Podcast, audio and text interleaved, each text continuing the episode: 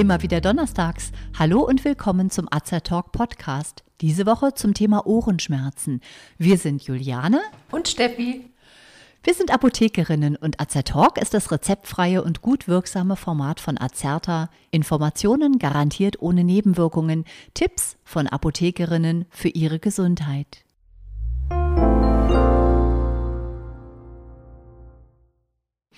Viele von Ihnen werden es kennen, plötzlich einsetzende, unangenehme Schmerzen im Ohr. Wir wollen diesem Beitrag den Fragen nachgehen, wer ist von Ohrenschmerzen häufig betroffen? Sind es nur Kinder oder können es auch Erwachsene sein? Wodurch werden Ohrenschmerzen verursacht und was kann man dagegen tun? Gibt es auch Hausmittel, die man einsetzen kann? Steffi, du hast doch gerade kleine Kinder. Hatte eins deiner Kinder schon mal Ohrenschmerzen? Ja, das kenne ich sehr gut. Mein Sohn hat öfters mal eine Mittelohrentzündung. Angefangen hat es gleich, nachdem er in den Kindergarten kam. Er hatte ein paar Tage zuvor Schnupfen und dann ging es doch recht schnell aufs Ohr. Da hat er dann pulsierende, stechende Schmerzen gehabt und 38,5 Fieber. Und er hat auch wirklich sehr, sehr schlecht gehört. Manche kennen ja auch vielleicht das Gefühl wie Wasser im Ohr. Als wir dann beim Arzt waren, stellte er dann fest, dass mein Sohn viel Wasser und Schleim im Mittelohr hatte und dies hat eben auf das Trommelfell gedrückt. Warum sind denn gerade kleine Kinder so oft betroffen von der Mittelohrentzündung? Ja, also bei Kindern ist es noch so, dass die Anatomie da ganz anders ist. Die Ohrtrompete, das ist die Verbindung vom Rachen zum Ohr, die ist noch sehr eng und wenn es da äh, einen Schnupfen gibt oder so, schwillt die sehr schnell zu und Flüssigkeit aus dem Ohr kommt dann auch sehr schlecht wieder raus gerade auch bei Kindern, die im Kindergarten betreut werden oder wo in der Familie Passivrauchen vorkommt, es mehrere Geschwister gibt, da kommt es häufig zu Atemwegsinfektionen und auch eben zur Mittelohrentzündung. Kann denn eigentlich auch das Stillen einen schützenden Einfluss haben, also dass Kinder dann nicht so leicht eine Mittelohrentzündung bekommen? Ja, das ist ähm, denkbar, denn da kann das Immunsystem der Kinder schon etwas stärker sein und die Abwehr ist einfach da stärker ausgeprägt. Okay, was löst denn so eine Mittelohrentzündung aus? Sind es Bakterien oder sind es Viren? Also wenn Schnupfen der Auslöser ist sozusagen, kann man davon ausgehen, dass es vielleicht eher Viren sind. Aber andererseits gibt man ja auch Antibiotika. Also was ist nun der Auslöser? Viren oder Bakterien? Ja, bei Kindern sind es oft die Erkältungsviren. Äh, die Kinder haben oft zuvor eine Atemwegsinfektion oder einen dicken Schnupfen und das setzt sich eben aufs Ohr.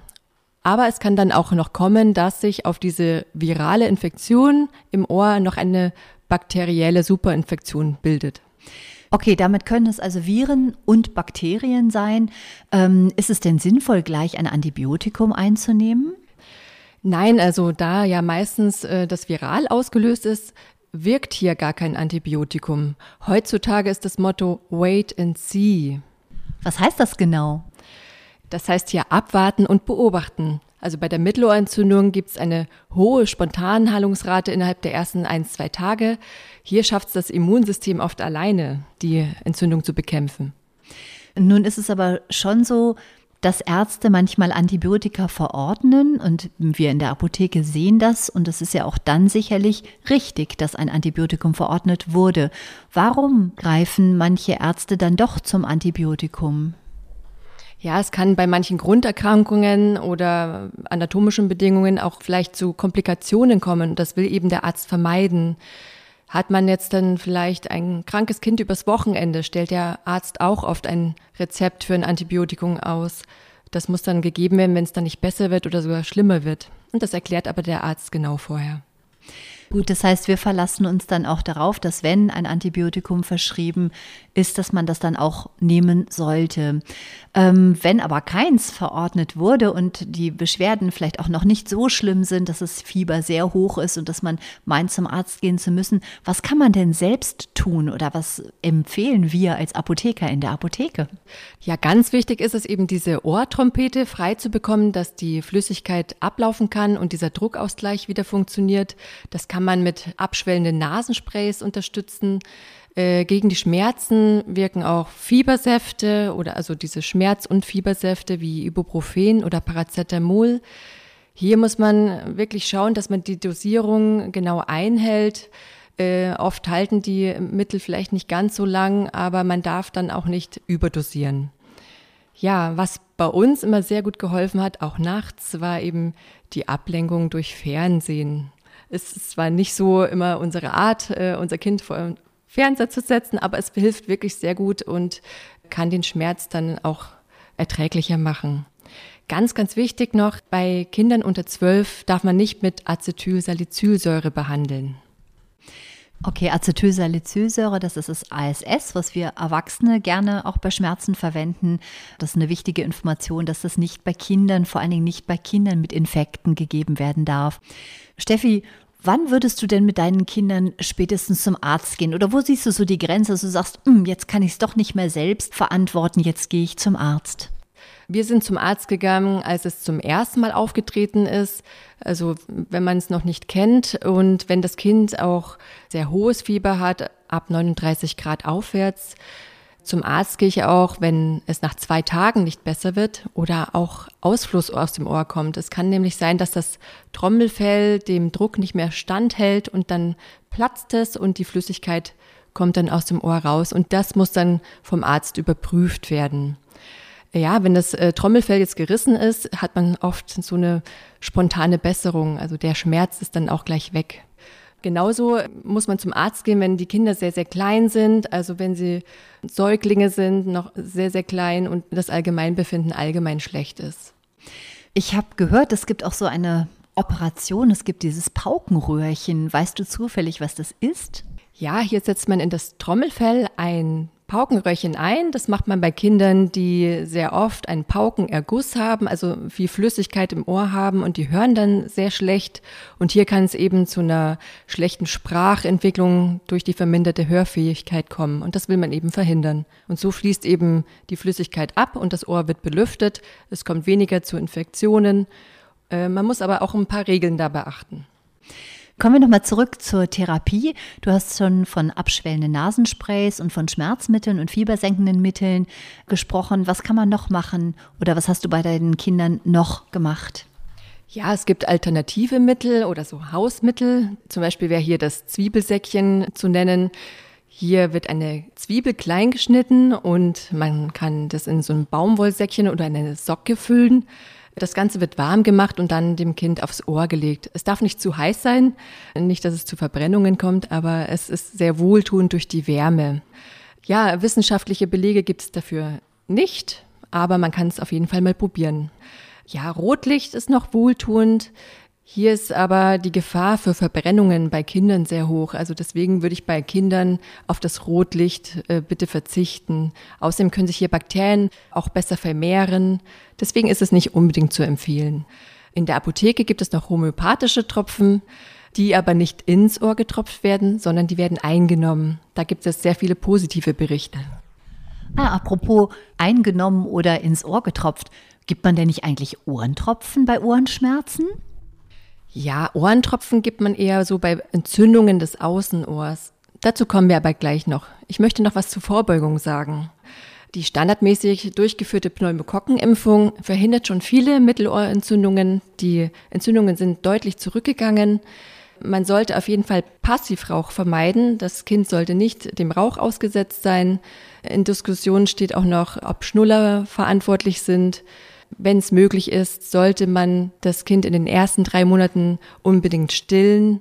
Hier ist vielleicht auch zu probieren, ob man Mundspüllösungen mit Xylitol mal ausprobieren könnte, weil die sollen eben das Pneumokokkenwachstum hindern. Okay, aber Mundspüllösungen kann man dann natürlich nur bei Kindern verwenden, die auch schon in der Lage sind zu spülen, oder? Also die ganz, ganz Kleinen kann man wahrscheinlich damit nicht versorgen. Ja, das ist richtig. Haben denn auch Erwachsene eine Mittelohrentzündung? Ja, sowas gibt's auch, aber es ist seltener. Bei Erwachsenen kommt eher die Außenohrentzündung vor. Und wie kann so eine Außenohrentzündung entstehen? Ja, die Außenohrentzündung wird häufig nach dem Baden ausgelöst, also nach dem Baden, Schwimmen, Tauchen, Surfen.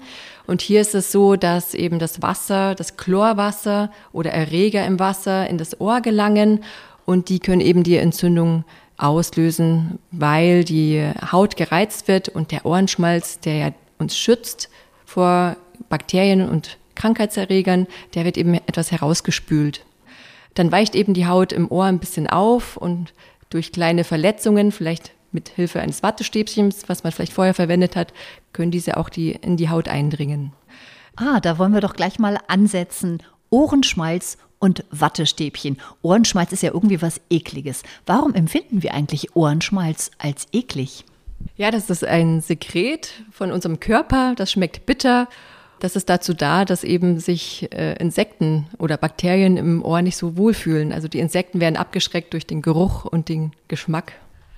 Okay, da denkt man wahrscheinlich dann auch, wie früher die Bevölkerung oder die Menschen im Wald auf dem Boden lagen und dort geschlafen haben. Heute haben wir hoffentlich nicht mehr so viele Insekten um uns herum, die in unser Ohr kriechen. Es gibt ja auch den Ohrenkäfer, dieser Ohrenzwicker oder dieser, dieser Ohrwurm, so wird er ja genannt. Da denkt man ja immer, dass der ins Ohr wandert, aber es ist medizingeschichtlich ja so, dass dieser getrocknet und pulverisiert gegen Ohrenbeschwerden früher hergenommen wurde. Also der hat nichts mit dem Ohr zu tun an sich, dass er da reinkriecht, sondern eben zur Verwendung. Oh, das wusste ich auch noch nicht. Das ist ja total interessant. Heute würde ich sogar unter Ohrwurm eher was anderes verstehen, wenn ich nette Musik höre, die mir nicht aus dem Kopf geht. Gut, und dann kommen wir nochmal zu den Wattestäbchen. Ich selber gestehe, dass ich meine Ohren schon auch mit Wattestäbchen reinige, wohl wissend, dass man eigentlich Wattestäbchen nicht verwenden sollte oder nur ganz bestimmt auf eine bestimmte Art und Weise verwenden sollte. Was ist da richtig als Empfehlung zur Reinigung mit den Wattestäbchen? Also generell sollte man die Wattestäbchen nicht verwenden und ich denke mal, dass du die Wattestäbchen wahrscheinlich verwendest und nicht so tief reingehst. Ja, man darf den Ohrenschmalz nicht hineinschieben, weil wenn er dann am Trommelfell liegt oder kurz vorm Trommelfell fest wird, dann kann es sein, dass man auch nicht mehr richtig hört. Mit dem Wattestäbchen kann man sich aus Versehen da äh, am Trommelfell ziemlich verletzen und es kann auch zu Außenohrentzündungen kommen.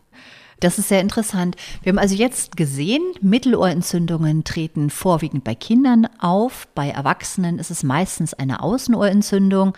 Kommen wir nochmal zu dieser typischen Badeotitis, also zu dieser Außenentzündung, die ja jetzt auch äh, interessant wird oder wichtig wird, weil der Sommer hoffentlich bald beginnt. Du sagtest vorhin schon, da können Ohrentropfen gut helfen. Was ist denn in diesen Ohrentropfen drin? Ja, diese Ohrentropfen enthalten zwei Wirkstoffe.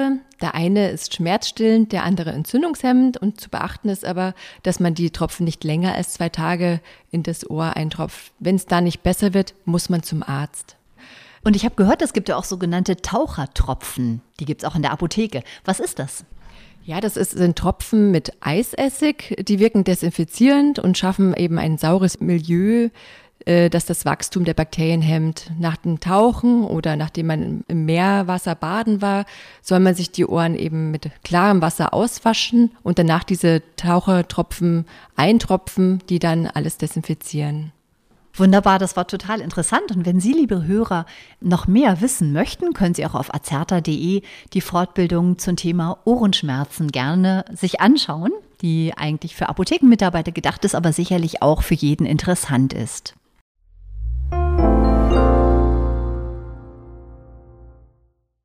Und wenn Sie sich für uns oder für andere Fortbildungsvideos interessieren, besuchen Sie uns gerne auf azerta.de oder hören Sie unseren Beitrag Wir sind Azertalk. Wir weisen darauf hin, dass dieser Podcast kein Ersatz für eine persönliche Beratung bei einem Arzt oder Apotheker darstellt, dass er keine Therapie ersetzt und lediglich der Information dient. Thematisch erhebt der Beitrag keinen Anspruch auf Vollständigkeit. Vielen Dank fürs Zuhören, empfehlen Sie uns gerne weiter und bis zum nächsten Donnerstag. Bleiben Sie gesund und informiert.